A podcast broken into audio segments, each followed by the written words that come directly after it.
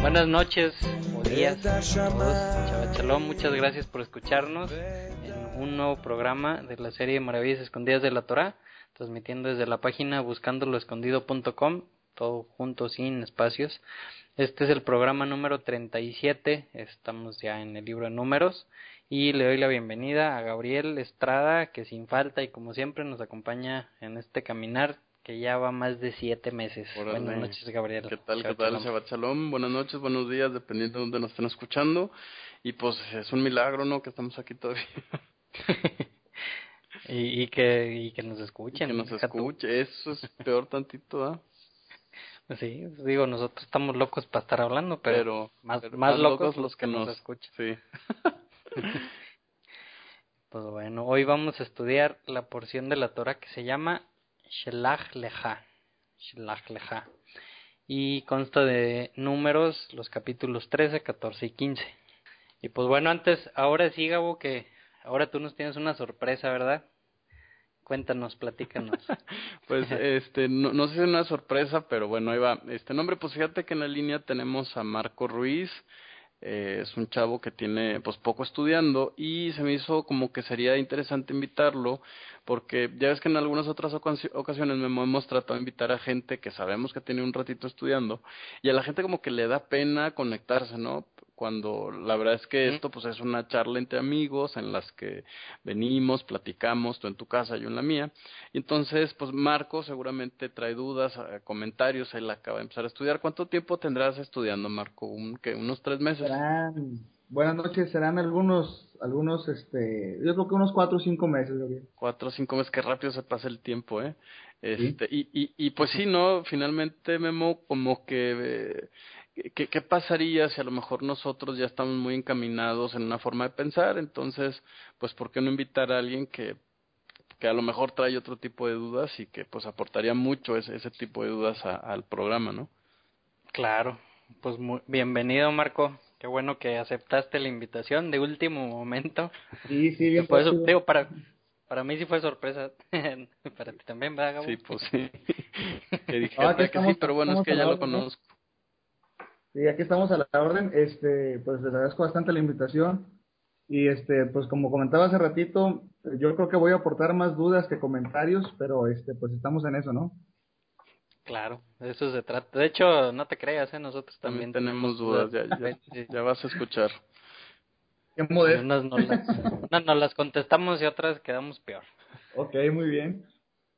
Pues bueno, antes ya de meternos en, en tema, ya de empezar con números 13, este, pues como siempre la sección de saludos, saludos a Elizabeth, este, pues ahí nos dejó una pregunta por adelantado. Ah, este, cierto. Es, es, la, la primera vez que, que sucede, ¿no, Gabo? Siempre algunas preguntas de lo que ya habíamos visto, es, pues ahora una pregunta por adelantado. Bueno, cuando lleguemos a ese punto, pues a ver, a ver si, si le ampliamos más la, la, la pregunta y la duda. Eh, gracias por todos los, los comentarios, Elizabeth. Un saludo a la Casa Hogar Puro Corazón. Ah. Y también, pues, al, gracias. Quiero agradecer a todas las personas que comparten los estudios, que les dan like. Muchas gracias. Este, pues, gracias a ellos estamos llegando a más lugares. Y un, quiero también saludar a Mario Alberto Vázquez y Alberto Rodríguez Velázquez, que se, recientemente se suman a los radioescuchas. Este, muchas gracias por abrirnos las puertas de sus hogares. Y pues ahora le quiero mandar especialmente un fuerte abrazo y un beso a mi mamita linda y a mi papá. Los quiero mucho y quiero darles las gracias por todo lo que han hecho por mí. Y pues bueno, ellos ya saben que los quiero mucho. Y oye Gabo, la semana pasada hicieron un rally, ¿no? Con ah, sí. En una casa hogar. Este, saludos a Marcial y a Iván. Y me llama la atención y, digo, te pregunto porque escuché que el tema del rally era los siete días de la creación. Así es. Platícanos un poquito cómo les fue. Ah, pues, pues fíjate que Marco precisamente andaba ahí con nosotros y prácticamente hicimos seis estaciones en donde en cada estación, vamos, había un juego. Y pues sí, fue una casa hogar de niños y de niñas y pues ya sabes, ¿no? Esos eventos siempre son bien eh, pues no sé, intensos emocionalmente hablando y este, pues organizábamos a los grupos, a los niños, a las niñas. y, y entonces ellos tenían que pasar ciertas pruebas eh, y el que tenía más puntuación pues les dábamos un premio, ¿no? En general, eh, gracias a toda la gente que nos apoyó, eh, sí, por supuesto hay que reconocerlos, bueno, yo sé que muchos de ellos no quieren que digamos sus nombres, que también eso se me hace excelente, y nos regalaron, fíjate, 40 Biblias en dos días eh, que repartimos con ellos. Entonces, muy, muy interesante. Una super experiencia, por supuesto. Ya sabes que los niños siempre. Y sobre todo en esas circunstancias, ¿no? En una casa hogar, pues vienen de, de unas circunstancias bien difíciles, abusos, eh, lejanía de los padres, abandono, pero pues sí, muy, muy interesante. Me sigue impresionando mucho cómo hay gente que no tiene noción de qué es lo que dice la Biblia, ¿no? O sea, aunque de pronto vivimos en, en círculos, pues muchos de los que nos escuchan vienen de círculos cristianos y todo eso, pero aún hay gente que, que no ha leído la Biblia, ¿no? O sea, para, los, para muchos niños fue como, ah, entonces Dios hizo todo en siete días y con su palabra, así nada más hablando. Entonces, pues sí, definitivamente es una super experiencia. Yo no sé a ti qué te pareció, Marco. Bastante, bastante bien. Eh, en lo particular es la primera vez que participo en una actividad de estas. Y este, pues agradecerle a Marcelia porque este, pues, fue la que nos invitó y la que, la que organizó todo. Ahí se andaba volviendo loca. Y ahí antes de empezar, pero, pero sí todo salió muy bien, estuvo muy padre. Y este, pues quedamos eh, todos en que íbamos a, a procurar hacer más actividades como esas. Y la verdad sí estuvo muy bien. Nos venimos con un gran sabor de boca. Ahí nos ayudó mi esposa, lo cual le agradezco bastante ahí nos estuvo acompañando también y este y pues los niños bastante contentos, ¿no? Y nosotros también. Muy bien, pues qué bueno, que sí, que sí, que haya más de eso. Exactamente. Pues bueno, ya vamos a comenzar. Entonces, antes de comenzar, nada más les recuerdo, como siempre, como cuchillito de palo, este y todos los programas están disponibles para ser escuchados de forma gratuita en la página buscandoloescondido.com, todo pegado sin espacios. En el submenú audioprogramas, Maravillas Escondidas en la Torah. Ahí pues ya están los 37 programas que llevamos. Este, para que ahí los pueden escuchar o los pueden bajar, ¿no? Como es el comercial que siempre hago. Y pues bueno, comencemos entonces. Esta para allá, como dijimos, la porción llamada Shelach Lecha, y vamos a comenzar con Números capítulo 13, versículo 1, y dice así. Habló el Eterno a Moisés diciendo, envía para ti hombres que exploren la tierra de Canaán. Este es un, una, un capítulo conocido como los doce espías, ¿no? Que son enviados a la tierra de Canaán para ver si, si era cierto todo lo que les había prometido Dios, o este, si sí había leche y miel y todo eso, ¿no? Este, y Aquí algo que luego luego brinca, adelantándome un poco, es que está diciendo, envía para ti hombres que exploren la tierra de Canaán. O sea, ahí, tú que entiendes, Gabo, pues que Dios le está dando la instrucción a Moisés, ¿no? De que envíe esas doce personas. Sí, sí, eh, comentamos antes de, de, empezar el programa que la palabra que se utiliza ahí como hombres es la palabra Nashim. Eh, nunca se refiere a espías. De hecho, la palabra espías en esta parasha pues prácticamente no existe. Pero fíjate que me se me hizo muy interesante. ¿Qué versión estás leyendo tú, Memo? Yo un Tanaj ah, okay. edición Con razón. Fíjate que me gustó mucho tu, tu traducción porque dice envía para ti. Y la expresión en hebreo, de hecho el nombre de la parasha, Shelach, ¿no? Es, eh, hay, si, a, si a alguien le suena, eh, Shelach se parece mucho a la palabra Shaliach, que en el Nuevo Testamento va a ser traducida como apóstol, es decir, enviar, ¿no? Tiene algo que ver con enviar y, leja es para ti, ¿no? Entonces, la mejor traducción es la que tú acabas de decir, Shelach leja envía para ti, no dice envía a los hombres a la tierra, sino dice envíalos para ti. La pregunta es, ¿por qué envíalos para ti y no nada más envíalos, no envía hombres, no, no dice envíalos para ti. Eh, y, por supuesto, muchos eh, comentaristas dicen que en realidad eh, los, los mal llamados espías van a confrontarse consigo mismos, no tanto con, con el exterior. Eso se me hizo como muy novedoso, la verdad no lo había percibido en otras ocasiones y, y me gusta, me, me, gustaría explorar este, esa opinión. No, sé, no sé tú qué encontraste.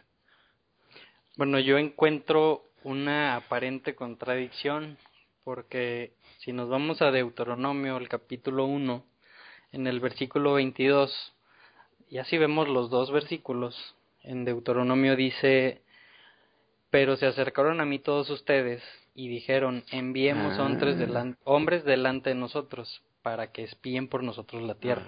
Entonces Deuteronomio nos da a entender que la idea fue de ellos mismos, o sea, de las de la, la gente de Israel, fue de ellos fue la idea y números nos da a entender que Que fue idea de la Dios. instrucción fue de Dios. Ah, Deuteronomio, ¿qué, Entonces- ¿qué dijiste que era? Es capítulo 1, versículo 22. 22, ya lo estoy buscando. Entonces yo aquí lo que creo es que si, si juntamos los dos versículos así como yo creo que se debe de hacer, no siempre que se habla de un mismo de algún mismo acontecimiento en dos diferentes o tres diferentes partes de la Biblia, pues hay que ver todos los lados, ¿no? Y yo aquí lo que entiendo es, o, o lo que he escuchado y lo que más me hace clic, es que ellos empezaron con eso, de, oye, pues yo necesito ver si sí es cierto lo que me dijo, ¿no? Y, o sea, y si lo piensas bien, pues ¿para qué Dios le va a pedir que mande espías, no? Ve a ver si, si está bien la tierra, pues él ya lo sabía. Y, y más bien, pues yo creo que Dios le dijo, bueno, pues si es lo que quieren hacer, pues adelante, ¿no? O sea, Bueno, y, y no tendrá que ver, Memo, con, con ese envía para ti, o sea, como una autorización de parte de Dios, de decir, bueno, o sea, si es lo que la- el pueblo quiere, pues envíalos, eh, no sé, fíjate que no, no había visto este tema. ¿Y, y, y, y, y- y qué crees que sea? Yo, yo siento que es como, escuché un ejemplo de un rabino que decía, es, vamos a decir que una persona está vendiendo un burro, ¿no? Y llega otra persona y le dice, o, pues un, un muy posible comprador le dice, oye, quiero comprar tu burro, pero préstamelo para probarlo, ¿no? Para ver si está saludable, si, si anda bien. Entonces, el vendedor le dice, es más, llévatelo y sube la montaña más alta para que veas que el burro está bien. Entonces a lo mejor con el puro hecho de, de que te diga llévatelo y hazle todas las pruebas que quieras, muchas veces el comprador ahí va a decir, no, pues ya con eso pues estoy seguro que el burro está bien, ¿no? Si no me, me empezaría a poner excusas y a lo mejor ahí mismo ya lo compras. Entonces como que aquí se podría ver algo algo similar, ¿no? Que los hombres dijeran, oye, yo quiero pruebas, quiero ir a ver y que Dios le dice, pues si quieres ve, o sea, lo que yo te prometí es eso es lo que es y, y pues el- los hombres no dijeron, bueno, está bien, no es necesario, sino que fueron, vieron que lo que prometió sí era de, sí era real, pero pues hubieron otras cosas que no le gustó, ¿no? Y que ya no confiaron en Dios y que digo, pues ya es lo que vamos a empezar a platicar ahorita. Bueno, y, y eso no tendría una enseñanza, Memo, porque imagínate que cuando la curiosidad sale del hombre y, y, y no de Dios, seguramente la motivación pudiera estar equivocada, ¿no? Fíjate que sí, eh, había leído un comentario que dice que un rabino llamado Nachmanides había explicado eso que tú me acabas de explicar. O sea, si le atinaste, fíjate. y es, O sea, no les estoy echando tantas mentiras, ¿no? no, pero, pero, este, sí, pues, eh, o como, como que se supone que él hace un relato en el que ellos toman la iniciativa y entonces le parece bien a Moisés, consulta con Dios y entonces los manda, le dice, pero así es como los vas a mandar y entonces por eso estamos leyendo este inicio de esta parasha. Y este, la, pregunta sería, ¿hasta qué punto mis ideas pueden ser buenas? ¿No? Digo, incluso si ellos, eh, si la idea era mala, parece ser que la forma de Dios, bueno, finalmente corregía el camino o era más completa o era mejor que la que tenían estas personas. Y aunque estas personas tenían todos los elementos para ver lo que Dios quería que vieran, no lo vieron, ¿no? Y eso, eso como que, como que nos debería dejar pensando. Y se parece mucho a, a la actualidad. Exacto. Bueno, entonces sigamos. Dice, bueno, entonces pues envíalos, no, no, no pasa nada, mándalos y dice pues que agarre un príncipe de cada, de cada tribu y, y realmente la palabra príncipe que se utiliza aquí no es la misma palabra que se utilizaba en las parashas pasadas, hablando de un, como, como del gobernante, sino habla la palabra de una, de hombres fuertes, ¿no? O sea, alguien que realmente va a ir y va a no ser realeza sino ser pues de los pues de los meros meros no de los más fuertes Mm. de lo mejor que tenía cada tribu y eso pues, yo creo que después está bien ¿no? porque pues no iban a ir a, a una misión sencilla y dice todos esos eran jefes de los hijos de Israel y empieza a dar los nombres. Realmente aquí pues, los dos nombres que sobresalen es uno en el versículo 6, Caleb, hijo de Jefune de, de, la tribu de Judá, que sabemos de antemano que Caleb no es un una persona del, de Israel, ¿no? O sea, no es un nacido de, de Israel realmente, sino pues, pues fue un añadido. Un converso. Y un converso y y qué interesante, ¿no? Que un converso vaya representando no a cualquier tribu, sino a la tribu de Judá, pues que era, habíamos estado viendo, pues es de las tribus que empiezan a, a sobresalir. Entonces, pues qué interesante, ¿no? Que un converso ahí ande en, representando a una de las tribus de Judá, de, de Israel, perdón, y el otro nombre que sobresale eh, en el versículo 8 de la tribu de Efraín, Oshia o Joshia, o el que hemos estado leyendo en anterioridad, pues desde Éxodo, como Josué, que es como la mano derecha de Moisés, ¿no? Oye, Memo. Sí. Una pregunta, ¿no será aquí, bueno, obviamente vienen del exilio de, de, Egipto, este, ¿no será que, vaya, Dios no les permite desconfiar puesto que acaban de ver los milagros del exilio? ¿No, no lo utilizará Dios más como una estrategia militar para ir a reconocer el, territorio? Fíjate que pudiera ser, Memo, porque precisamente ahorita me puse a revisar cuál es la palabra que, que, que comentas y la palabra es nací, es casi casi la misma palabra que se utiliza como profeta.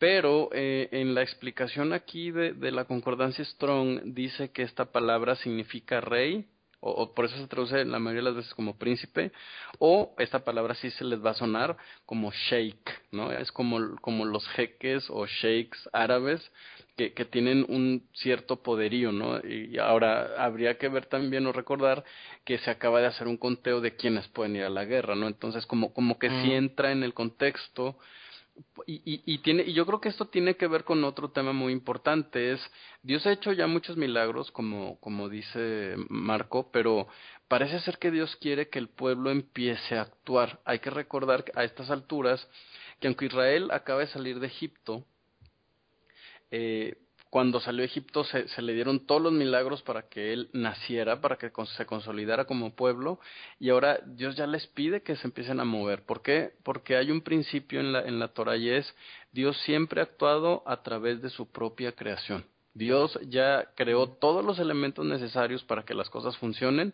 Entonces, vamos, ya hecho andar en la maquinaria, ahora nos toca a nosotros actuar, ¿no? Como que yo lo veo un poco así, porque si, si ustedes ven eh, en, el eh, eh, a la Torah, ¿no? digamos como una historia, se van a dar cuenta que conforme va pasando el tiempo, Moisés dice que van a haber cosas más grandes, ¿no? Las que se van a ejecutar, en este caso, este Josué, eh, pero, pero no, parece ser que los, los milagros son cada vez más pequeños o, o, casi no existen, ¿no? Entonces la pregunta es ¿por qué?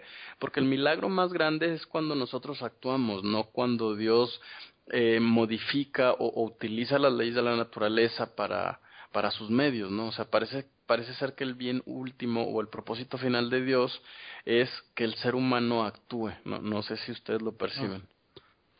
Sí, aunque sabes, lo que me hace un poquito de ruido es que en las dos porciones pasadas, después de los conteos de las personas que estaban aptas para la guerra, decía Dios, van a ver cosas más grandes del, de lo que ya ha hecho. ¿no? Y también decía, ¿no? Que iba a ir su ángel por enfrente cuidándolos y que Dios mismo es el que iba a sacar a, a estos pueblos que estaban ocupando eh, la tierra prometida. Entonces también ahí yo creo que el mensaje de Dios fue, oye, yo te estoy prometiendo esta tierra y yo me voy a encargar de que entres. Y, es, y estos 12 personas que van, 10 de ellos regresan y dicen, no, se me hace que Dios no es tan poderoso como, como para hacer eso. Y empiezan ellos a, a tratar de confiar un poco más en ellos más que en Dios. Sí. Entonces, sí. No, no sé no sé qué tanta estrategia militar pudiera ser realmente. Sí, bueno, porque de hecho finalmente cuando ellos entren, que va a ser precisamente a través de aquella batalla de Jericó, eh, pues sí, la estrategia militar en realidad es tener poca gente, ¿no?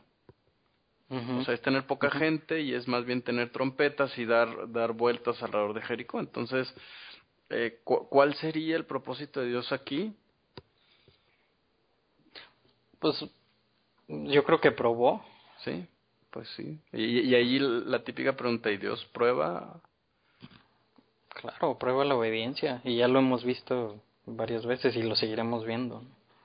Entonces será totalmente todo lo contrario a lo que, a lo que estaba pensando, ¿no? En lugar de estrategia militar, si, si después de eso viene lo de Jericó, entonces pues es todo lo contrario, más bien va para que vean lo difícil que es dominar esa tierra y que por medio de él la van a dominar. Sí, para que se den cuenta de que pues no va a ser por sus fuerzas, ¿no? Sino va a ser porque Dios se los prometió. Y, ahora fíjate, allí hay otra pregunta entonces, si esa fuera la, la respuesta, Memo, eh, Dios ya sabe que el pueblo tiene un, una, una, forma de sentir y de pensar de un esclavo. ¿Por qué Dios exigiría que ellos vayan más allá de eso? Si eso es lo que les es común. O sea, no puedes tomar a unos esclavos y de pronto decirles, bueno, ve y conquista, ¿no? ¿Por qué? Porque no, no han desarrollado una mentalidad para hacer eso, ¿no? ¿Por qué será que Dios de pronto nos exige más de lo que aparentemente podemos hacer? Parece ser eso, ¿no? De pronto. ya, se, ya se puso buena la discusión.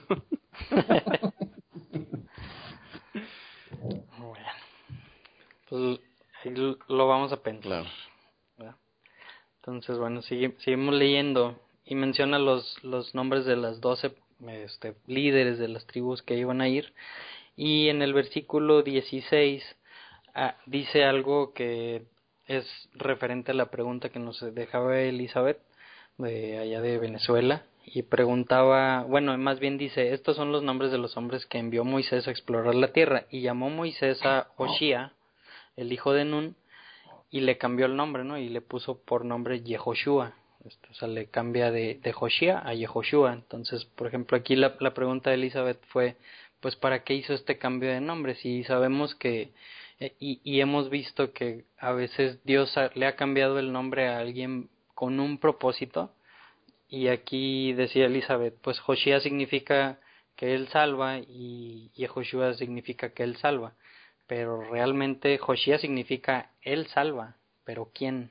Y Yehoshua, al ponerle el, el, yud de, del nombre de Dios, del tetragramatón, de Hei Hei, está diciendo Dios salva, Dios es el único que salva. ¿no? Oh. Entonces está yendo con un propósito Yehoshua y realmente pues vamos a ver más adelante que él es uno de los dos que sí va a entrar, ¿no? Y que va a meter a, la, a todo el pueblo de Israel, a todos los que quedaron, a la tierra prometida. Entonces yo creo que sí tiene mucho que ver el que le haya cambiado el nombre, ¿no? El, el saber los otros diez príncipes o, gobernantes que fueron a ver la tierra confiaron en sus fuerzas y dijeron no, no vamos a poder. Y él dijo sí vamos a poder porque Dios lo va a hacer. Sí, y, y a lo mejor está la respuesta a ese cuestionamiento, ¿no? O sea, porque Dios le exige a un pueblo, ¿no? Que, que, que piense o que crezca eh, emocionalmente más allá de lo que es pues, pues porque en estas alturas el pueblo se debió haber dado cuenta que, que aunque Dios los estaba aventando por delante, realmente ahora sí que como, como decían en las redes sociales, pues Dios es el que te respalda, ¿no? Claro. O sea, no, no, eres tú el que salvas, es Dios el que viene atrás de ti, eh, ese Dios invisible viene y salva, ¿no? Que, que seguramente esto implicaría, fíjate qué casualidad que justo antes de que se vayan le cambie el nombre, debió haber sido una señal muy clara para ellos y decir, claro, yo voy a ir a ver lo que, lo, lo que hay de aquel lado, a ver cómo está la cosa, pero el que va a hacer el trabajo es Dios, ¿no? No, no por nada, Exacto. no por nada Dios, en, en, bueno, Dios a través de Moisés en el libro de Deuteronomio les va a decir, y cuando lleguen y conquisten la tierra, recuerden que no es por sus fuerzas, ¿sí? aunque parezca que así es, en realidad es porque Dios se los está permitiendo, les está dando la habilidad, ¿no? Así es. Entonces, bueno, espero que ahí te haya contestado la, la duda, Elizabeth. Y, y este nombre, Yehoshua, realmente, ya trasladándolo, porque también pues relacionaba la pregunta con Jesús, con Yeshua, este, realmente el nombre de, de Jesús, de Yeshua, eh, en el Mateo, por ejemplo, en el Mateo Shentov es Yehoshua. En la época del segundo templo había cambios en los nombres, ¿no? Como por ejemplo Michael Mike. Ajá. Entonces un, un nombre corto de Yehoshua es Yeshua, este, pero realmente es lo mismo. Y del Yeshua al griego es Jesus, y pues de Jesús ya se, se traduce acá pues, al español como Jesús. Entonces hay en, en algunas versiones, como por ejemplo en la Septuaginta, que en ocasiones a este Yehoshua, a Josué que leemos en nuestras Biblias, en Deuteronomio, en, el mismo libro de Josué, lo, lo pone o lo, lo traducen como Jesús y en, y en, en los evangelios, por ejemplo en Mateo, también lo llegan a traducir a Jesús como Yehoshua o como Josué. Entonces, realmente es el mismo nombre, este, pero en español pues sí se escucha muy diferente, ¿no? Un Josué de un Jesús. Claro, y, fíjate que eh, ah, voy a decir una barbaridad, pero eh, hay que recordar que cuando uno traduce de un idioma a otro, todo se traduce excepto los nombres, ¿no? que, que raro que el único nombre que se ha transmitido desde hace 3.500 años idéntico es el nombre de Satanás. O sea, Hasatán, ¿no? Usamos exactamente el mismo nombre como si fuera una señal de respeto, pero a, a, Yeshua sí le cambiamos el nombre, ¿no? Digo, obviamente nosotros mencionamos mucho el tema de Jesús porque sabemos que muchos de la gente que nos escucha está empezando a estudiar, pero bueno, qué, qué buen momento para aclarar que, que su nombre verdadero es Yeshua, ¿no? Yehoshua. Yehoshua, exacto. ¿Qué, ¿Qué significa? Ya sabemos, ¿no? Normalmente ¿Qué sabemos que significa Jesús? Él salvará. Exacto. Si, si lo vemos completo, Yehoshua, Dios, Dios salvará. Así es. Ok. Entonces, bueno, pues ya del versículo 17 al 20 dice, pues los manda, ya se van a la tierra y pues les dice, ¿no? Para que che, para que revisen si cómo está la tierra, este, pues qué tanta gente hay, etcétera, etcétera este, que se esfuercen y les pide que traigan fruto de la tierra, pues también para pues, examinarlo, ¿no? Y ver pues, realmente hacia dónde van. En el versículo 21 dice, subieron y exploraron el país del desierto de Tzin hasta Rehob, llegando a Hamat. O sea, ahí como que empiezan ahí ya por geografía a distribuir un poquito todo lo que iban a ver y en el, en el versículo 22 habla sobre que vieron hijos del gigante, ¿no? De, ya empieza a tocar ahí temas que de mitología sí, muy, cosas muy raros. Muy, raros. Este, y, y no es algo nuevo, ¿no? Desde Génesis habíamos visto un poco sobre estos este, gigantes, que habíamos visto los nefilim, los, los ángeles caídos y todo esto este que después llegó el diluvio, este, pues, en teoría ya se habían acabado, pero pues vuelven a aparecer y realmente no estoy tan seguro que fueran gigantes, gigantes así como lo que nos imaginamos, ¿no? Cuando hablas de un gigante, sino a lo mejor, pues imagínate, Gabo, si tú llegas a, a un aeropuerto y de repente llega en un vuelo los jugadores de un equipo de básquetbol, sí, claro. vas a ver como gigantes. Fíjate que acabo de leer hace algunas semanas. No te estoy diciendo que estás chaparro. No, pero sí estoy. pero sí estoy. Para los que. Yo sí tengo permiso de reírme. sí, porque él sí es alto. Fíjate que, bueno, para los que para los que nos escuchan y obviamente no nos conocen, yo voy a medir como unos 68 más o menos, estoy chaparrito. Pero eh, fíjate que estaba leyendo Memo, en, en un grupo que, que hay por ahí en unas redes sobre debates de arqueología y explicaban que en realidad alguien hizo una modificación al libro de Josué sobre los tamaños, ¿no? Y entonces dicen, bueno, en realidad en, en esta época, en la época de los patriarcas y de Israel moviéndose por el desierto, eh, eh, un, un israelita promedio mediría entre unos 50 y unos 60, o sea, y todavía un poquito más bajo que yo. Y eh, para ellos una persona gigante en realidad eh, vamos, porque las medidas no, no están muy definidas, ¿no? Incluso dependiendo la Biblia se define el, tipo de medida que es por codos y todo esto. Y entonces dice que sí, que efectivamente se han encontrado esqueletos de gente que medía dos metros, ¿no? Yo sé que por ahí hay mucha información sobre que se han encontrado esqueletos de tres metros, de cinco metros y cosas como esas.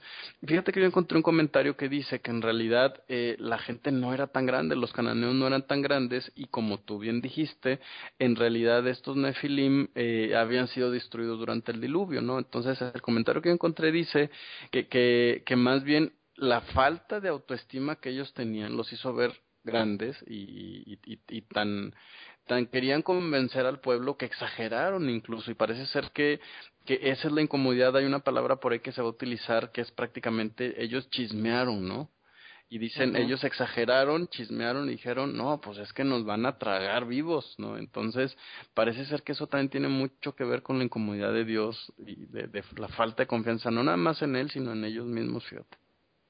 Claro. Sí, o sea, han de haber estado al, más altos a lo mejor medio metro o más de medio metro y, y, me imagino pues que con armaduras, este, imagínate el susto. Sí, o sea, mil cosas que han de haber visto, ¿no? Entonces, pues sí, yo creo que sí, se asustaron un poco.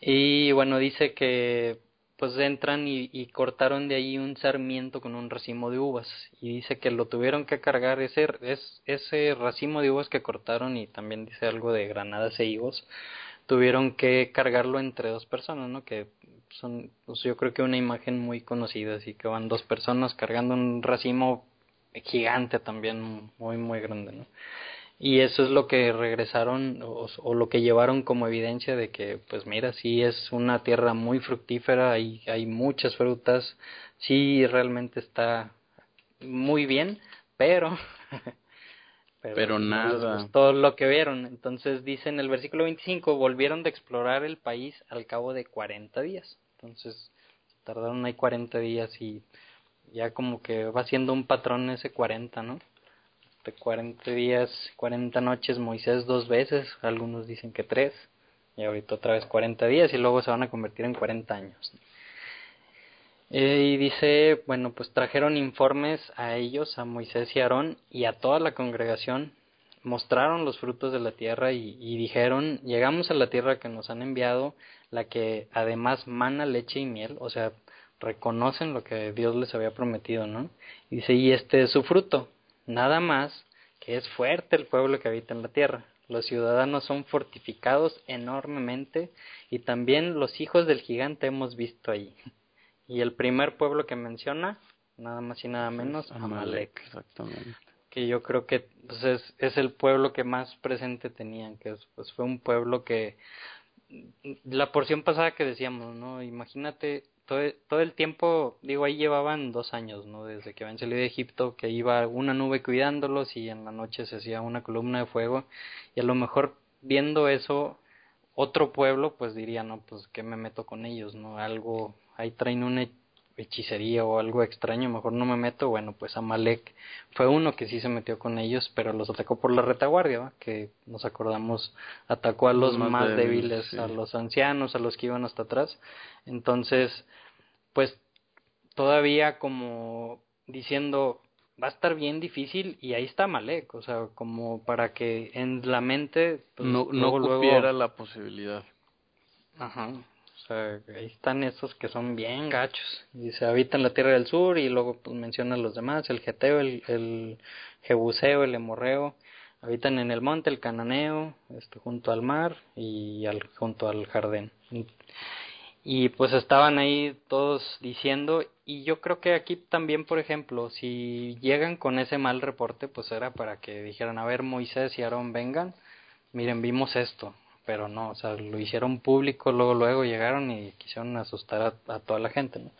Entonces, pues salió Caleo al rescate y dice, pues que hace como que un alto, ¿no? Y dice, calle al pueblo que criticaban a Moisés, o sea, ya todo otra vez estamos viendo el mismo patrón que ha estado sucediendo, ¿no? El pueblo criticando a Moisés, empieza el chisme, empieza todo lo que una y otra vez nos está diciendo aguas con eso. Entonces, Caleb dice, habremos de subir y tomaremos en posesión, porque podemos tomarla. Pero los hombres que habían subido con él dijeron, no podremos. O sea, él confiando en lo que, en la promesa de Dios, dice, claro que sí podemos. Y lo vuelven a decir, no, no vamos a poder porque son más fuertes. Fíjate que, que hay todos los elementos de una discusión que va de menos a más. En el verso 28 eh, empieza con la expresión efes, que significa para nada o sin embargo otra vez en algunas versiones. E, esta expresión significa en realidad negación absoluta y total, es ni de chiste, ¿no? Casi, casi. Bueno, así decimos en México, no sé cómo se diga en otros países. Y luego te fijas cómo responde Caleb y dice, eh, en las versiones hebreas dice ascenderemos de ascender, ¿no? Es que es, equivale a decir, ciertamente podemos subir, ¿no? Y entonces ellos contestan, no vamos a poder subir, ¿no? Entonces prácticamente vemos también una discusión entre ellos, ¿no? Eh, claro, eh, fíjate, fíjate cómo no siempre la mayoría tiene la razón, ¿eh? Claro, claro, es algo que aquí sale a relucir, ¿no? O sea, de 12, 10 no tenían la razón. O sea, y es un foco rojo, ¿no? Yo creo claro, hay, gente que te dice, no, pero es que esta religión es más antigua, ¿no? Que, que la de ustedes, porque de repente hay gente que así te dice. Dices, bueno, no forzosamente porque sea la más antigua o porque sea la que más sigue la gente tiene la razón. Aquí podemos ver un ejemplo bien claro. Exactamente. Y bueno, pues está ahí la discusión acalorada y le vuelven a decir, no, no vamos a poder porque son más fuertes que nosotros y luego mencionan un, un, un renglón que me llama la atención en el versículo 32 dice, la tierra por donde pasamos para explorarla es una tierra que consume a sus habitantes. Entonces, yo creo que es algo que está pasando ahorita y que pues ha pasado una y otra vez. A lo mejor Dios, pues en su afán de proteger a su pueblo, este, hace que los pueblos alrededor se peleen entre ellos, ¿no? Y, y lo, lo, podemos ver en profecías. Y yo creo que es algo que está pasando ahorita, en, en estos tiempos, que digo, ahorita me comentabas, Gabo, hace, antes de empezar a grabar, que otra vez empieza a haber bombardeos entre Gaza y, e Israel. Israel, exacto, entre Ashkelon. Pero, ajá, y, pero ya había pasado varios meses, ¿no? En los que como que habían dejado en paz a Israel y el problema estaba entre Y hay todos los, los bandos este de, de, los países que están alrededor, ¿no? Entonces como se me figura un poquito esto, o sea, ¿por qué no los vieron a estos 12 personas que extraños que andaban ahí viendo la tierra y por ejemplo cuando más adelante Josué manda a dos personas a, a revisar la tierra ahí sí los cachan ¿Sí? entonces aquí digo pues yo creo que algo hizo Dios para que no los no los vieran. Claro, y, posiblemente se repita la historia, Memo. Eh, hace dos días más o menos en las noticias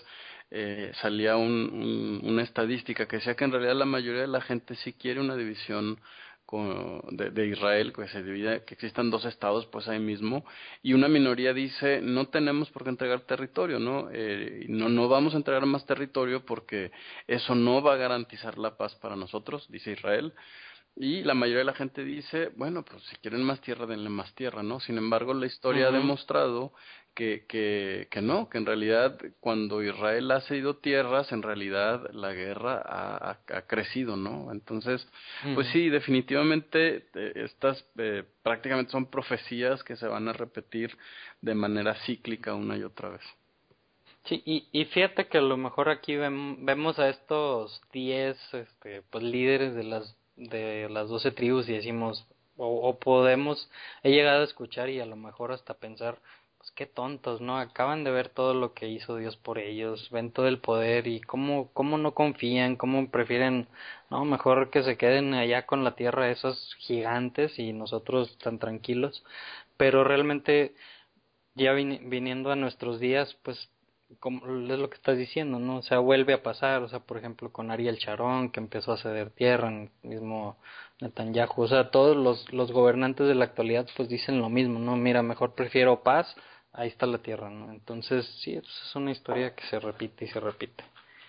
Y, y no, no creo que deberíamos decir, pues qué tontos, ¿no? Digo, a lo mejor si tú hubieras estado ahí, Gabo, este, hubieras hecho Claro, la, la, la presión internacional, o sea, ¿no? Que la gente, sobre todo en Occidente, ¿no? En la última guerra vimos cómo eh, Israel hoy tiene más apoyo de ciertos grupos de los mismos países árabes que están alrededor de ellos que de Occidente, ¿no? Que se supone que, que deberían de conocer un poco más qué es el judaísmo por la figura de Jesús, pero parece ser que, que desconocen completamente, pues no, no, nada más el judaísmo, sino la identidad y la afiliación judía de, de un fariseo que que, que, que, yo estoy seguro que el que me haya escuchado decir ahorita fariseo, decir, ¿cómo que se está refiriendo a Jesús como un fariseo? No, porque la, la, expresión fariseo se ha convertido en sinónimo de hipócrita, cuando en realidad no tiene nada que ver con eso. Entonces, eh, eh, haber perdido esa noción del Jesús judío creo que hace que nos alejemos más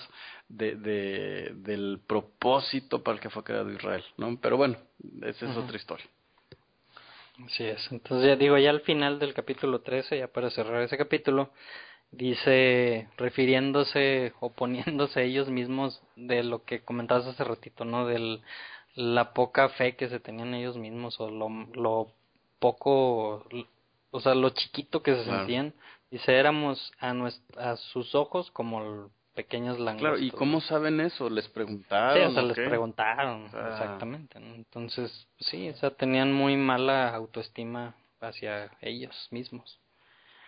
Y bueno, en el capítulo 14 empieza diciendo, pues, la, toda la congregación, todo el pueblo de Israel empieza otra vez a quejarse, empieza a llorar, empieza a decir... Lo peor es que lloran, y yo me pregunto, ¿y por qué lloran, Memo? ¿Por qué? O sea... O sea, a lo mejor de frustración o qué será. O sea, vamos, si, si tú, ¿tú qué te imaginas que te contestarías si le dijeras a alguien, oye, ¿por qué estás llorando? Pues porque nos van a matar o qué, o nos van a comer, espérate, pues si todavía no entras.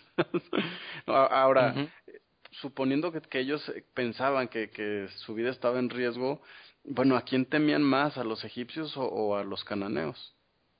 Pues parece que a los cananeos. Parece que a los cananeos, ¿no? Entonces, a mí se me hace bien loco que lo digan, no, hombre, pues mejor vámonos a Egipto otra vez. Híjole, y sí se me hace como que el colmo. Claro, sí, se empiezan a quejar, empiezan a, pues, hablar otra vez contra Moisés, contra Aarón, y dicen eso, ¿no? Ojalá hubiéramos muerto en la tierra de Egipto o en este desierto, ojalá hubiéramos muerto. Entonces, pues hay una pregunta, ¿no? Pues, ¿qué te afecta? O sea, si hubieras muerto en Egipto o si prefieres morir en el desierto, pues métete a la tierra, como quieras, si te vas a morir, pues te vas a morir. Pero aquí vemos, pues, qué es lo que les daba miedo. Ellos temían por sus hijos, ¿no? O sea, porque decían, si nos matan, pues nuestros hijos y nuestras mujeres van a quedar muy viudas. desprotegidas y pues los van a tomar cautivos van a aprovecharse de ellos este pues es lo que les lo que les estaba dando el miedo no y pues qué dicen bueno mejor vamos a a poner un jefe entre nosotros para regresarnos a Egipto. Ese fue ese fue el colmo sí no no, será que es es una confrontación entre resolver mis issues o resolver mis cómo cómo lo explico eh, mis problemas o enfrentar mis temores, ¿no? O regreso a algo conocido. Y eso va a ser bien típico, ¿no? Tanto en la enseñanza como en, en nuestra vida, diaria. En, o sea, tenemos un rato enfrente y, y, y quién no ha dicho, híjole, Señor, si puedes, líbrame de esto, ¿no? Vamos, el mismo Yeshua lo expresa en, en, en una noche antes, ¿no? De la crucifixión. Yo creo que es bien humano, pero bueno, no, no sé hasta qué punto uno deba juzgar este, esto que estamos leyendo, porque seguramente muchos de nosotros hemos hecho lo mismo mil y un veces. Así es.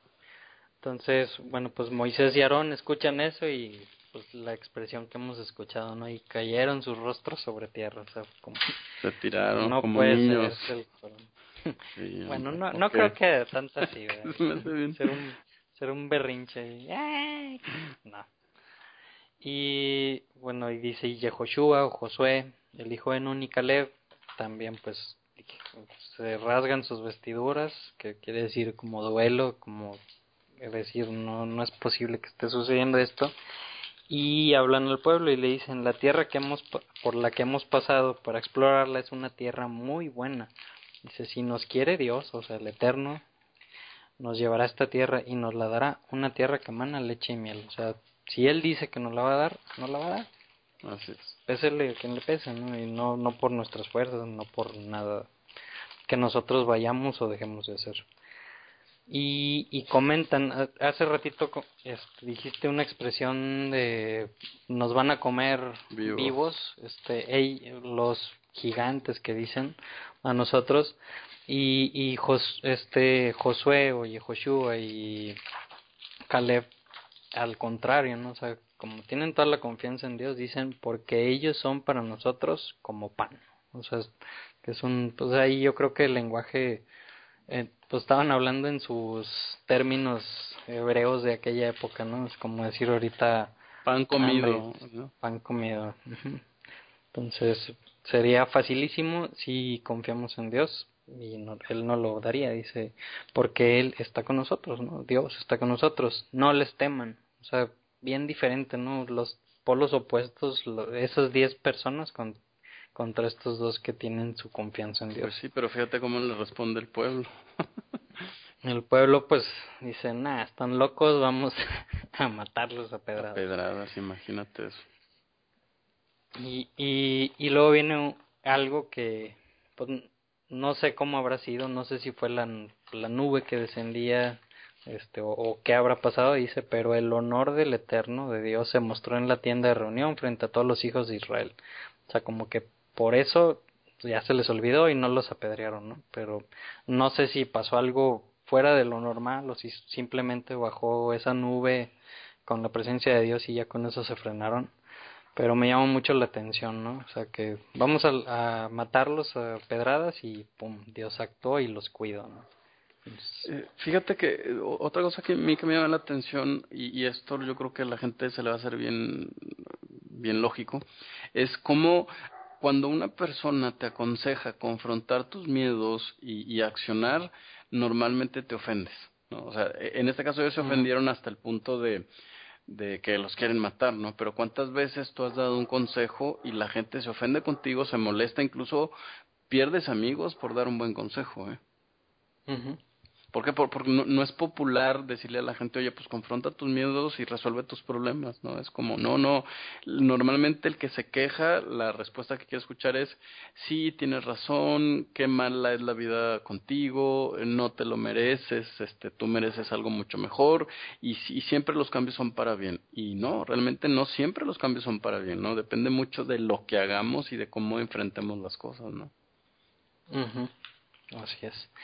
Y lo del versículo 11 hasta por allá del 22 más o menos, vuelve a, a suceder un, un pedacito de historia que ya habíamos leído en Éxodo, cuando sube Moisés y pues pasa de todo lo del becerro de oro, que le dijo Dios a Moisés, ya mira, este pueblo es muy necio, tu pueblo, el que tú sacaste, es muy necio, que le decía Moisés, no, el pueblo que tú me hiciste que sacara, este, pero intercede por el pueblo Moisés, ¿no? Y, y por esa vez que intercedió, pues, pues le ganó ahí el, el favor al pueblo y, y no acabó con ellos. Bueno, aquí pues otra vez, como que se vuelve a colmar el, el vasito de gotita en gotita, si en el jarrito, se vuelve a llenar y, y dice Dios, ¿Hasta cuándo? ¿Hasta cuándo no van a creer en mí? Dice, y voy a castigar a este pueblo con mortandad, me voy a deshacer de todos ellos y voy a crear una nueva nación a partir de ti, Moisés. Igualito, ¿no? Exactamente lo mismo que le había dicho ya en el monte Sinaí. Y otra vez Moisés se pone a interceder por el pueblo. O sea, qué, qué pruebas tan fuertes, ¿no? Para Moisés. O sea, imagínate qué fácil para ti, Gabo, si tú hubieras estado en ese momento ahí y todo lo que te ha hecho pasar ese pueblo y que te ha llorado y que te ha querido hasta apedrear y imagínate todo lo que le ha pasado a Moisés, qué fácil decir, sí. Sí, que acaba con ellos. y no, o sea, también qué, qué gran persona Moisés, ¿no? Y dice, no lo hagas así, este, perdónalos, Dice, porque si matas a este pueblo como si fuera un solo hombre, entonces hablarán las naciones que han oído tu fama diciendo, no pudo meterlos en la tierra que les prometió y mejor los mató. Entonces, pues, le calma ahí el, es eso y, y si te fijas la respuesta de Moisés es la misma también para con Dios, o sea, le dijo lo mismo, tranquilo, este, no por nosotros, no por ellos, sino porque el estás haciendo algo y vas a vas a quedar mal pues, con las otras naciones. Y, y sabemos no por, qué sacó por qué pasó todo eso de que metió al pueblo a Egipto y luego lo sacó pues para mostrarse al mundo Dios para que el mundo conociera pues todo el poder todo y, y, y que solamente hay uno. Y en el versículo 18 pues dice varias características hablándole Moisés a Dios que me gustaría leer dice, el Eterno es paciente, es benévolo, soporta la iniquidad, el delito y lo limpia. No lo deja impune y toma en cuenta la iniquidad de los padres sobre los hijos hasta la tercera y hasta la cuarta generación. Y sabemos en, otras, en otras partes de la Biblia que dice, pero para el bien, millares de generaciones. En, en, el versículo 19 dice, disculpa por favor el pecado de este pueblo según la grandeza de tu merced ¿Y qué pasó? Dios le contestó, he aquí, he perdonado según tu palabra. Entonces aquí veo que otra vez Dios perdona al pueblo y otra vez no hay sacrificios. Sí. O sea, no no siempre que es que no siempre se necesita sacrificios para el perdón de los pecados, que ya habíamos tocado ese tema también un par de ocasiones. Eh, entonces, bueno, pues los perdona, aunque pues también mucha gente dice, o, si los perdonaste o no los perdonaste, porque si los perdonas, pero luego no los vas a dejar entrar a la tierra, o sea, como que se siente como que un castigo, ¿no? Oye, y, y, sería definitivamente que Dios estaba probando a Moisés para, para, para probar su corazón, o sería que en, cierta parte se me hace muy difícil pensar eso, que Moisés lo convenció de que las otras naciones iban a pensar eso, que Dios los tuvo que matar porque no los pudo meter. No, definitivamente estaba probando a, Moisés, ¿no? Claro, y, y, bueno, ahondando un poquito en esa pregunta es, ¿y por qué Dios probaría a Moisés si Dios sabe todas las cosas? como, como, que se me hace... Esta pregunta obviamente me la han hecho muchas veces, ¿no? Pero fíjate que hay un verso más, bueno, mucho más adelante en el Nuevo Testamento donde Pablo dice, todas esas historias que están ahí es para que hoy nosotros aprendiéramos, ¿no? Me, me parece que más bien tiene que ver con, con, con, el aprendizaje. Es lo mismo que le pasa a Job, ¿no? En realidad, Dios permite que Job sea probado no, no porque Dios no, no sepa si Job va a soportar la tentación o no.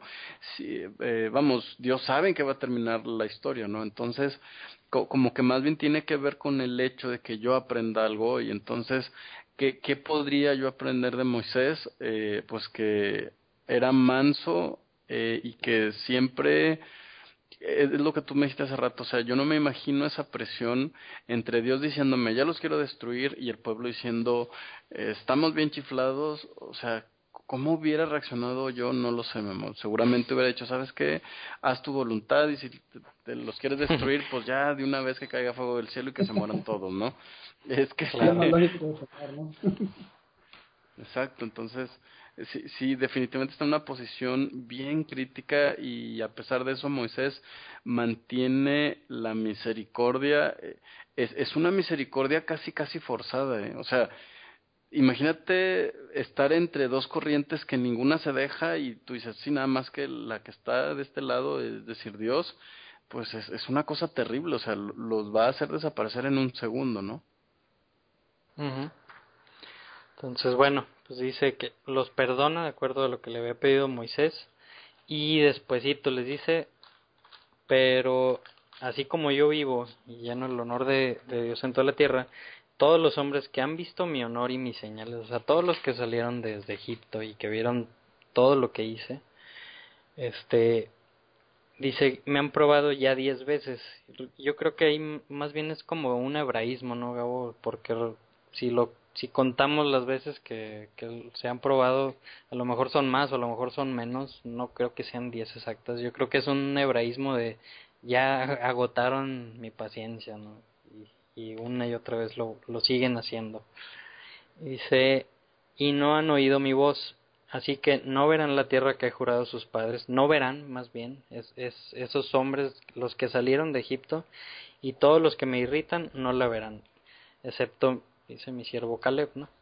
Este, y ahí vamos a ver más adelantito que cuando dice eso está hablando los hombres que se contaron, ¿no? Los, los, los que se contaron en el libro, a inicios del libro de números, que sabemos que son los que estaban en, en ciertas edades de 20 años a los 65 años, que estaban aptos para la guerra, para e, esas edades son las que Dios considera como gente madura, este, y, y de 20 para abajo los considera a lo mejor inmaduros y no los hace tan responsables de sus actos.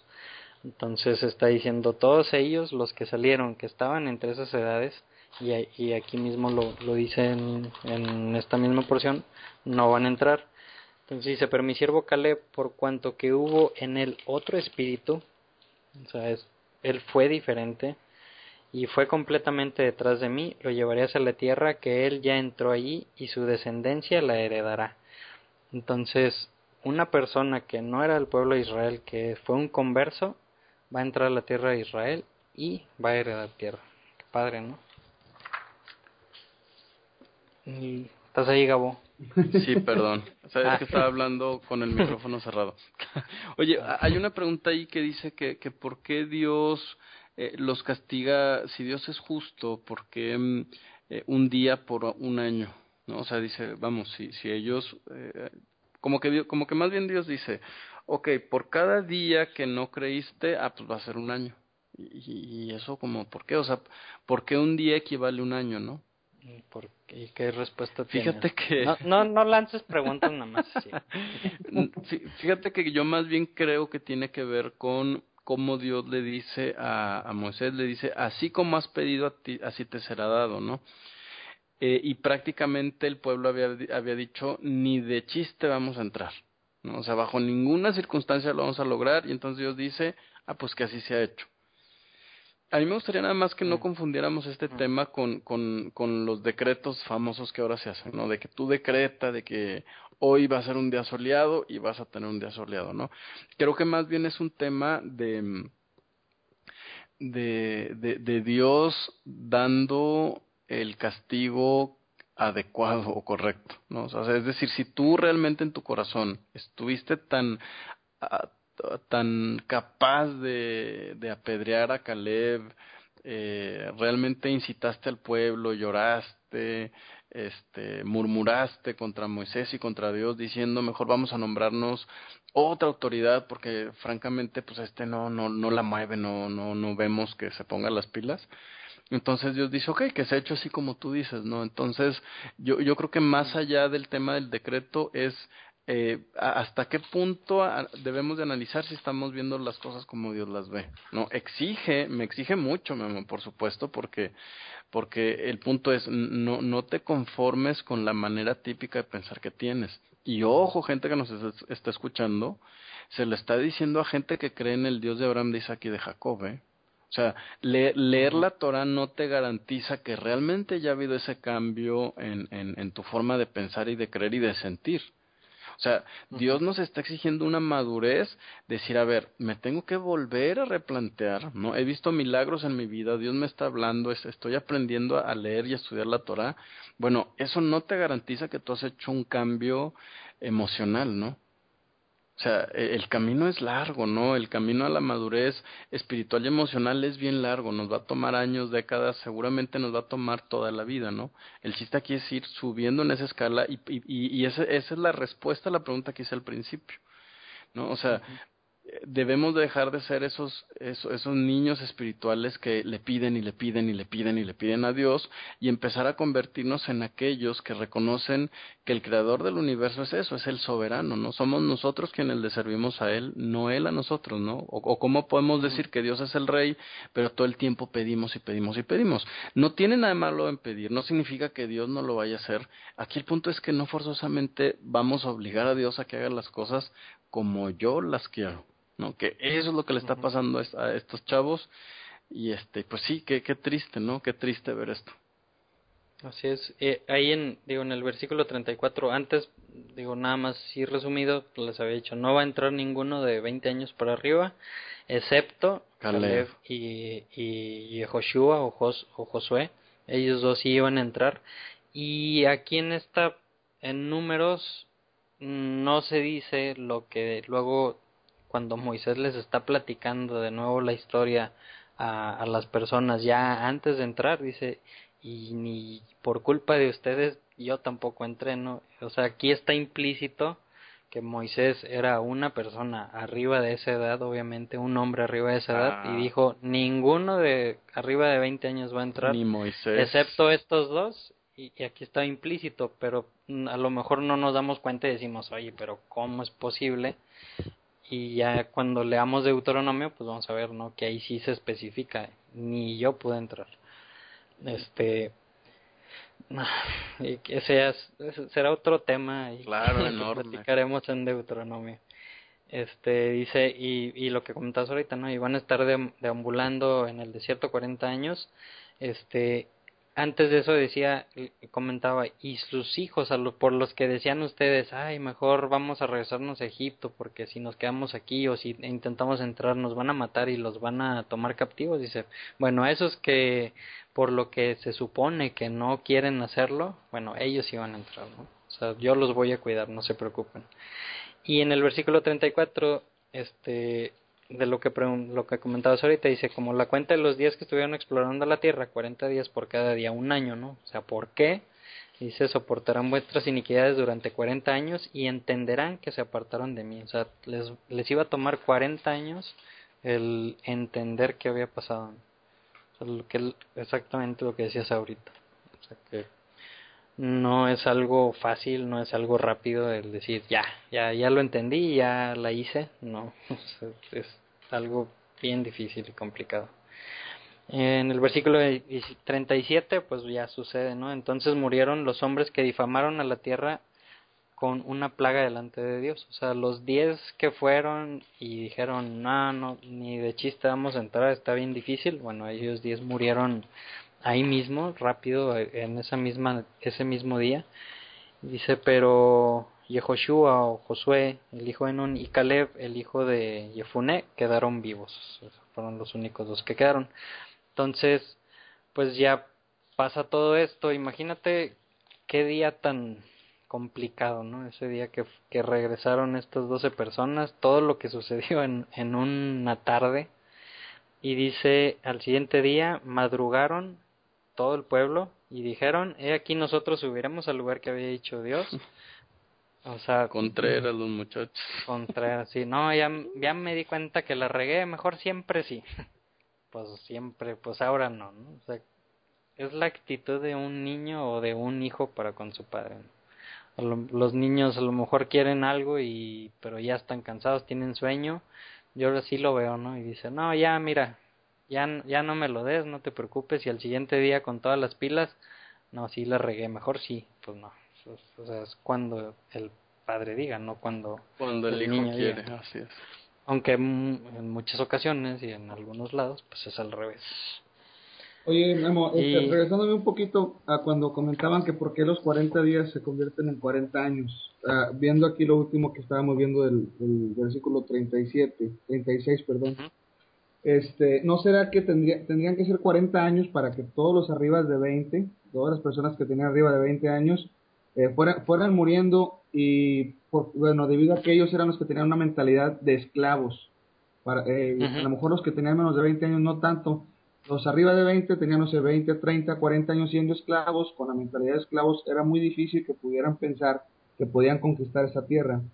Entonces, es una purificación, ¿no? Lo veo yo como una purificación de, de, mentalidad para que la gente, las generaciones nuevas, pierdan esa mentalidad de esclavos que traen desde Egipto. Exacto, lo que es, lo que esperábamos que pasara con la selección nacional de México el mundial pasado, pero ¿verdad? Es resumido en eso. pero no, no pasó. Sí, sí, o sea, esos, en esos 40 años fue lo que tardó para que murieran todas todas esas personas y para que los, los otros que estaban, pues también se dieran cuenta y, reconocieran, ¿no? Y, y volvieran a, confiar y a, creer en ese Dios que los sacó de Egipto. Porque a lo mejor muchos de ellos pues estaban muy chiquitos y realmente no se dieron cuenta de todo lo que pasó y todo lo que Dios hizo por ellos, ¿no? Entonces por eso en el libro de Deuteronomio, ya cuando van a entrar a la tierra prometida, pues les vuelve a platicar todo lo que pasó a, a las generaciones que a lo mejor les pasó de noche. Muy bien. Entonces, bueno, pues se despiertan el siguiente día y dicen, no, sí, vamos a ir y vamos a poder con ellos. Y les dice Moisés, espérate, ¿por qué transgreden la orden de Dios? O sea, Dios ya les dijo que ya no van a entrar, que vamos a estar deambulando 40 años y ahora quieren ir, ¿no? O sea, están siempre en contra, ¿no? Bien Contreras. Y les dice Moisés, esto no va a tener éxito, no suban porque Dios no está con ustedes. Y pues como necios que somos, pues vamos, ¿no? O sea, no, no me importa. Dice en el versículo 44, pues subieron sin importar que Moisés les dijera que no estaba Dios con ellos y pues ¿qué creen que pasó? Pues que necearon. Pues sí, no pudieron y dice que los corretearon, mataron me imagino que a muchos y los persiguieron. Muy mal. Tacha. ¿Y a qué, se deberá, perdón, a qué se deberá que, que al final de cuentas, después de todo esto, Moisés no entra? Hay muchas teorías. Sí, hay un montón de teorías. Bueno, si quieren no me las digan. Este, fíjate que, que, bueno, lo que, lo que yo sí creo que es importante es, más allá de cuál sea la razón, es si Moisés, que era el hombre más manso de toda la tierra, si Moisés, que se aventó el trabajo y la tolerancia, no entró, la pregunta es, ¿qué expectativa tengo yo? no, yo creo que cuando lo ponemos así decimos, híjole, de verdad me tengo que esforzar este, de, de hacer un cambio primero en mi mentalidad y luego en mi forma de actuar y yo, o sea, no sé, la verdad es que es de esas cosas que las piensas y te preocupas porque dices, no, pues si Moisés no entró a la tierra, bueno, qué esperanzas tengo yo, ¿no? Pero yo creo que también es ese aprendizaje. Sí, y, y digo, y sabemos y hemos visto que pues al, al que más le da más se le exige, entonces a Moisés es que, que dijo en, en la porción pasada, hay profetas y va a haber profetas que les hablo de una u otra forma en un sueño, este, de alguna forma dice, pero ninguno como Moisés, con él habló directo. O sea, entonces, imagínate todo lo que recibió Moisés de parte de Dios, o sea, que, que dice que platicaba con él como si fuera de hombre a hombre. Entonces yo creo que el nivel de exigencia para él también era muy, muy, muy alto. Entonces hay un tema ahí también de obediencia cuando golpea la roca, que ya veremos en Deuteronomio, que hay desobediencia y, y pues puedes decir que injusto, ¿no? O sea, desobedeció una cosa de todo lo, lo bueno que hizo, pero pues yo creo que el nivel de exigencia para Moisés era mucho más alto que cualquiera, que para cualquier otra persona. Entonces, te... Perdón, este, escuché un comentario también, no sé si sea una de las muchas teorías que, que se tienen, de que Moisés representaba la ley definitivamente, eh, lo cual pues estoy totalmente de acuerdo. Y eh, pero que la ley en sí se puede decir la Torah o la, la palabra de Dios la ley la ley por sí no te mete al reino de Dios. Necesitas una persona necesitas un salvador como en, este caso fue fue Josué que qué similitud tiene con el nombre de Jesús no lo comentabas hace rato Memo.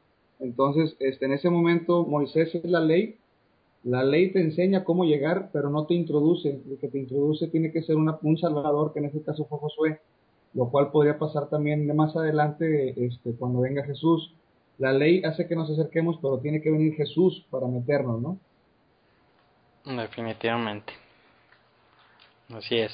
Sí, o sea, la, no, no, la ley no, no es, no es la salvación. Y pues es un tema que ya hemos tocado en repetidas ocasiones, ¿verdad? Sí, así es. O sea, Sí, la, la, la Torah te enseña la justicia, lo que es justo, y no hay manera de que aprendamos que es misericordia si primero no aprendemos que es justicia. Que, que de alguna manera es lo que les está pasando a estos, a estos cuates, ¿no? Que están diciendo, ah, no, pues yo me merezco que Dios me lo ponga facilito y ya, ¿no?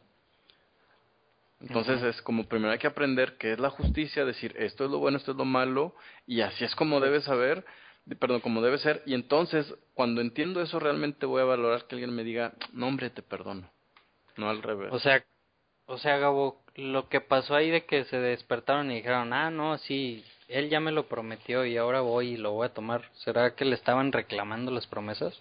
Claro, sí, porque es como no, Dios va a hacer lo que yo digo, ¿no? Lo que yo decreto, lo que mi mente me dice o me, lo que yo siento, ¿no? Que es una palabra muy usada hoy. Órale, bueno. Bueno, pues sí. Bueno, continuamos. Y aparte, capítulo 15.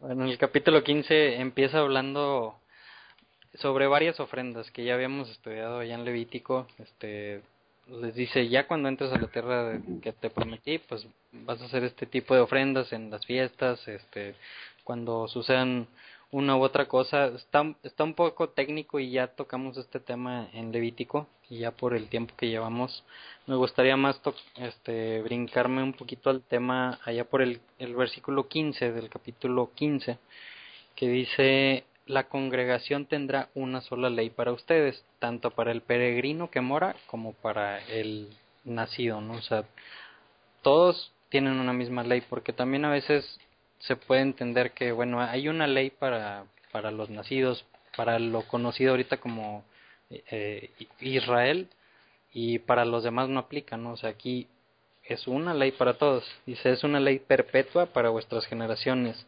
Como a ustedes así será para el peregrino delante del Eterno. una sola ley, una sola justicia será para ustedes y para el peregrino que mora entre ustedes. Lo repite tres veces. Claro, y, y fíjate que este verso Memo, da lugar a una confusión de que, ah, entonces judíos y gentiles eh, todos están sujetos a la ley de Moisés.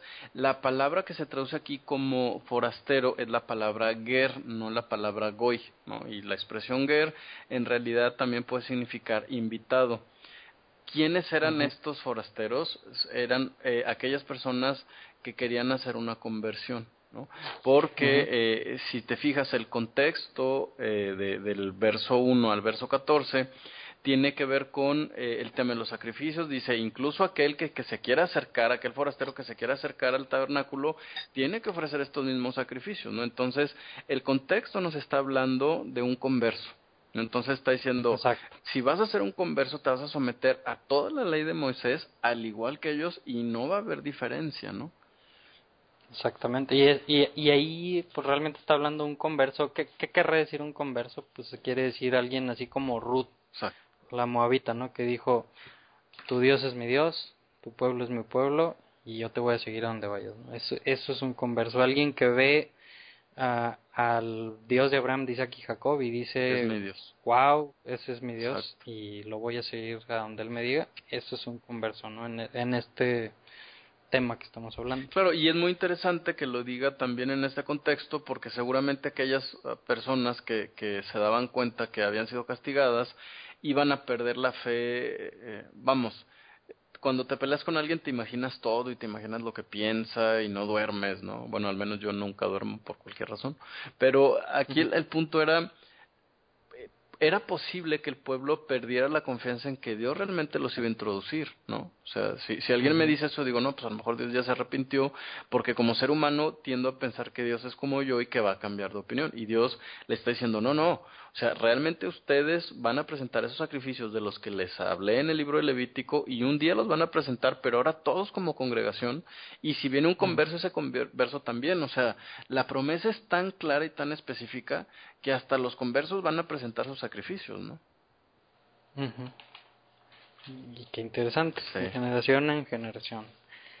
Eh, bueno, ya me quisiera brincar ya por cuestiones de tiempo, uh, ya por el versículo 24 y más bien tocar los dos temas, que también son temas que ya tocamos en el libro de Levítico, que nos dice en el versículo 24 está hablando de que si ya sea que el pueblo y, o una persona pecara inadvertidamente, o sea, sin, sin querer, y hiciera un pecado que lo volviera impuro, entonces pues dice no que hay ciertos sacrificios que habíamos visto ya este pues Levítico 3 Levítico 4 Levítico 4 y Levítico 5 perdón este y había pues holocaustos para acercarse a Dios este ofrendas de paz etcétera. Entonces vuelve a tocar ese tema de que si alguien peca sin querer este pues tiene este sistema digámoslo de alguna forma de volver a pedirle perdón y acercarse a él pero en el versículo 30, que también en, Levítico no lo mencionaba, dice, pero la persona que hiciere un pecado con osadía, o la traducción más um, fiel sería con el puño levantado, o sea, ya sé que me estás pidiendo esto, que no quieres que haga esto y no me importa, lo voy a hacer.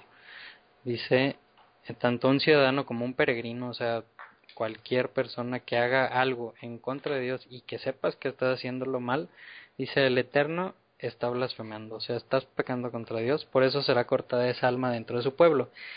Y en esta versión me gustó y se me hizo muy interesante el versículo 31, dice, porque a la palabra de Dios despreció y a su precepto anuló.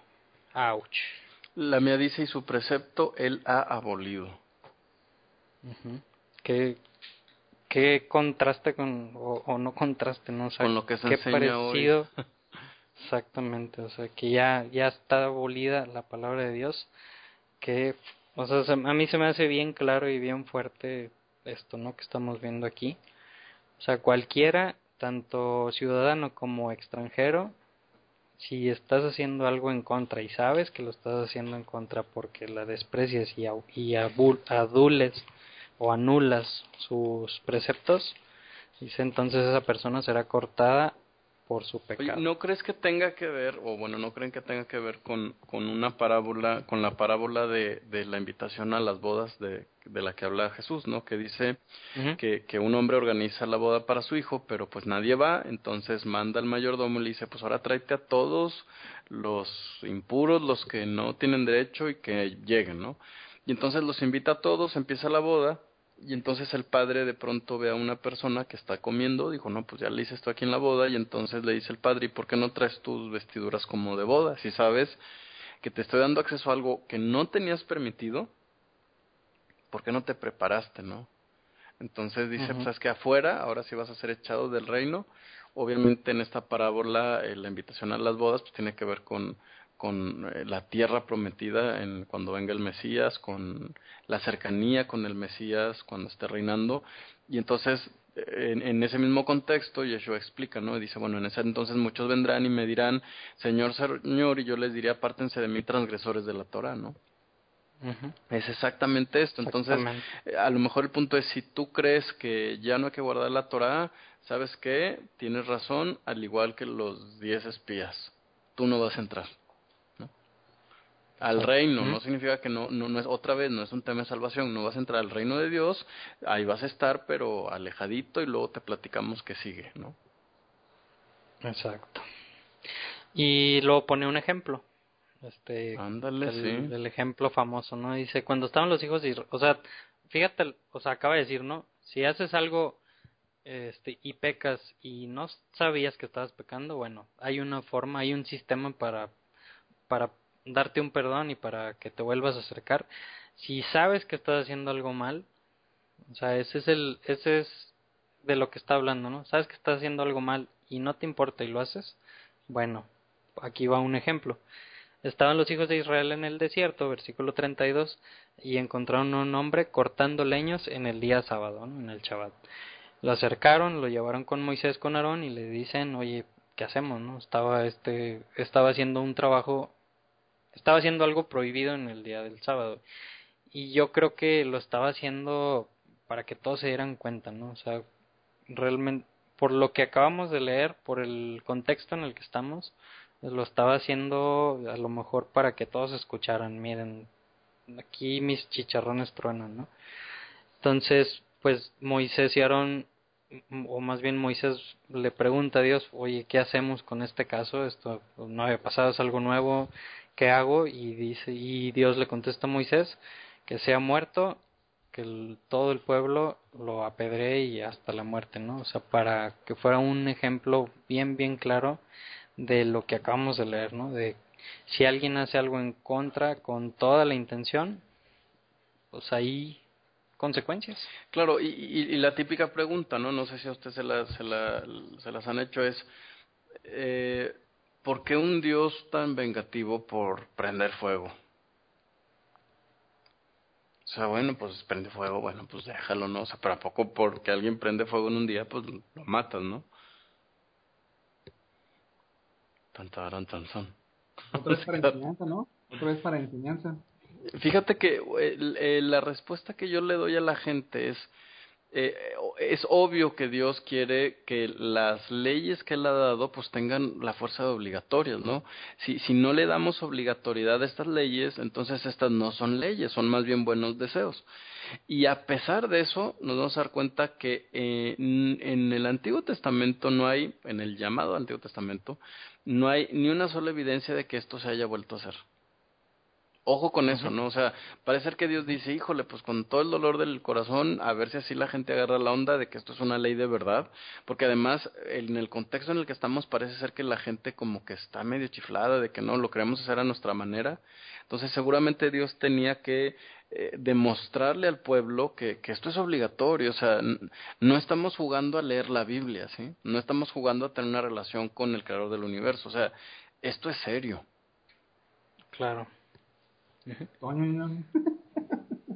Sí, digo y inclusive después este pues pasa con Salomón, pasa con David. Eh, yo creo que hacen cosas peores, ¿no? Pues ellos sabiendo y siendo profetas, este, hacen pecados yo creo que más grandes que estos de este, que esta persona que transgredió la, la, Torah en cuanto a, no respetar el Shabbat y pues no sin embargo no mueren apedreados, ¿no? Exacto. O sea, eh, de, respecto a ese tema, pues platicábamos, ¿no? Esta generación, pues era más, era, tenía más exigencia por todo lo que vivió de primera mano. Exacto. Entonces, sí, digo, es un tema de obediencia y, y, y, yo creo que así como puso este ejemplo, pudo haber puesto cualquier otro ejemplo, ¿no? Con, con alguna otra ley, este, pero pues coincide que es este ejemplo y pues sí, levanta mucha controversia. Exacto. Este, y bueno, entonces ya para terminar, eh, del versículo 37 hasta donde habla, pues nos va a hablar de los tan famosos tzitzillot, los flequitos que tienen lo, pues muchos mantos que vemos ahí cuando si han visto fotos de algún judío orando que se pone un, un manto de arriba de la cabeza y que se ven unos flequitos. Bueno esos ese mismo manto esos mismos flequitos son los que disfrazados en las traducciones se mencionan este, que, que usaba Jesús. Este, la, la mujer con flujo continuo que dice que tocó el manto de Jesús pues bueno tocó estos estos flecos que vamos a leer. Y dice habló el eterno Moisés diciendo habla a los hijos de Israel y les dirás que se hagan flecos tzitzits en la punta de sus vestidos para sus generaciones. Y ahí digo, dice vestidos, pero realmente pues cuál era la vestimenta, pues era como un tipo zarape, más o menos, para hacer referencia. Dice, y pondrán entre los flecos de la punta un hilo de lana celeste o azul, pues, mm, en otras versiones, y dice, y será para ustedes el hilo celeste por fleco, y cuando lo vieran recordarán todos los preceptos de, que el Eterno les, les dio, y no nada más para recordarlos. Bien interesante, dice, y los realizarán. O sea, ¿para qué iba a ser ese manto? No es para que te acuerdes y, ah, sí, qué bonito, mira, me dijo que esto y el otro. Es para que los, para que se acordaran y los realizaran, ¿no? Para que los tuvieran siempre en mente. Y dice, y así no se desvíen detrás de vuestros corazones y detrás de vuestros ojos, que ustedes se pervertirán de, detrás de ellos, para que recuerden, y vuelva a repetir, y hagan todos mis preceptos. Wow, pues está muy claro, ¿no, Gabo? Exacto. ¿O cómo, cómo lo ves, Marco? Sí, sí, sí, no, no hay vuelta ya. y pues ya para, para terminar, pues la firma, esa firma que hemos visto después de muchos preceptos, yo soy el eterno, vuestro Dios, que lo sacó de la tierra de Egipto, ¿no? Es como que su firma de decir sí, yo fui el que lo dije. Entonces, esos hits que mucha gente usa, hay mucha controversia también, que si deben de estar muy largos, más cortitos, que si se deben de ver, que si no, en mil cosas que yo creo que no era el, el, pues, lo que se trataba, sino más bien eso era, eran simplemente para que te acuerdes de todo esto que estamos leyendo, para que te acuerdes que le debes a él todo, todo, todo, todo lo que tienes, toda tu vida y todos tus logros, los hijos, etcétera, etcétera, y que siempre que quieras desviarte y hacer algo que te está mandando tu corazón, siempre que quieras decir, no hombre, son unos gigantes, no voy a poder, bueno, acuérdate y sigue los pasos y los caminos que Dios te, te está dando en este manual de vida. Y pues ya, no sé si tienen algún comentario, alguna pregunta. Sí, sí, a lo mejor yo añadiría eh, respecto a los tzitzillot o al tzitzit, que, mm, eh, bueno, obviamente eh, podremos a lo mejor incluir alguna fotografía para que fuera más claro. Eh, pero eh, este tema del tzitzit se convierte en una parte muy importante de la vestimenta judía, ¿no? Hasta la fecha, pues podemos ver estos hilos. Eh, nada más recordar que incluso aquel que cumplió la ley de Moisés completita en, Apocalipsis aparece otra vez con un manto de oración y utilizando estos mismos tzitzillot, ¿no? Eh, la referencia está en Apocalipsis 19, 16 eh, dice, y en su vestidura y en su muslo tiene escrito este nombre, Rey de Reyes y Señor de Señores. Eh, hay una mala traducción por aquí, eh, la palabra que se traduce como muslo es la palabra mero, ¿no? que en realidad no significa muslo, sino es una palabra que tiene varios significados, puro, sin mezclar, sencillo, simple, o incluso puede significar una terminación, ¿no? En este caso, un hilo, ¿no? ¿Por qué? Porque es prácticamente el hilo sin, sin darle una última cosida, entonces queda suelto, ¿no? Entonces, eh, otra cosa importante es que cuando regresa, eh, dice que tiene escrito el nombre Rey de Reyes y Señor de Señores. Eh, es obvio que en el muslo, en su carne, no debe estar tatuado, pues porque Jesús, como buen guardador de la Torah, sabe que está prohibido tatuarse. Entonces, eh, toda esta, esta, numerología que rodea el nombre de los tzitzit tiene que ver con el cumplimiento a la Torah otra vez, ¿no? Hay estudios muy interesantes que ustedes pueden buscar por internet que este que el valor numérico del nombre del hilo tiene una relación directamente con los mandamientos de, la ley de Moisés y pues vemos a Jesús usando eh, un, un, este, un talit, un manto de oración con estos hilos que le cuelgan hasta, hasta los muslos, ¿no? Entonces seguimos viendo cómo Jesús sigue incluso en su segunda venida eh, guardando hasta estos pequeños detalles para recordar él mismo siempre, aunque él, él es la Torah viva, él es la Torah, la voz de Dios encarnada, este, pues, pues sigue guardándola y él mismo haciendo el esfuerzo de recordar todos estos mandamientos y todas estas historias. ¿Para qué? Pues para enseñarnos a nosotros que debemos hacer exactamente eso. Exactamente. Que él dijo, ¿no? Si me amas, sigue mis mandamientos. Sí, y Juan dice, el que le ame tiene que andar como él anduvo. Interesante. Pues, Marco, ¿algo, algo para cerrar? Eh, no, nada más este, agradecer, agradecer esta invitación, espero que, espero que no sea la última. Y este, y pues decirle a toda la gente que nos escucha que este, definitivamente hay cosas que son muy claras. Yo cuando los jueves que tenemos el estudio con, con Gabo lo platicamos, hay cosas que son muy claras y hay cosas que no darle, no hay que buscarle mucho ni rebuscarle tanta información. Eh, son las cosas que Dios nos está diciendo directamente que quiere que hagamos y directamente lo que no quiere que hagamos. Entonces, como decíamos hace rato, de nada sirve conocer la ley si no la llevamos a cabo, ¿no? exactamente.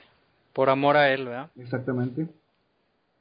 Pues muchas gracias Marco, qué bueno que aceptaste la invitación y están los micrófonos abiertos para cuando gustes, cuando puedas estás, eres bienvenido.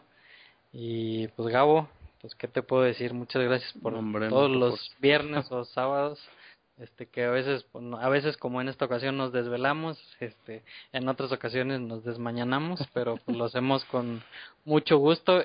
Empezamos la llamada antes de empezar a grabar, estábamos casi dormidos, estábamos bien serios, bien y ahorita cómo te sientes? No, hombre, ¿cuál sueño? ¿Cuál sueño? No, hombre, pues muchas gracias. Chava Shalom, Elizabeth. Chava Shalom a todos. Gracias por la invitación.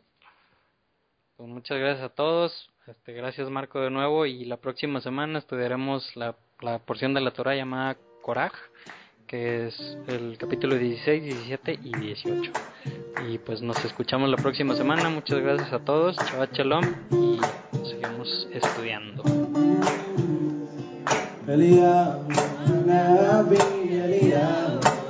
Teach me. Eliyahu, Eliyahu,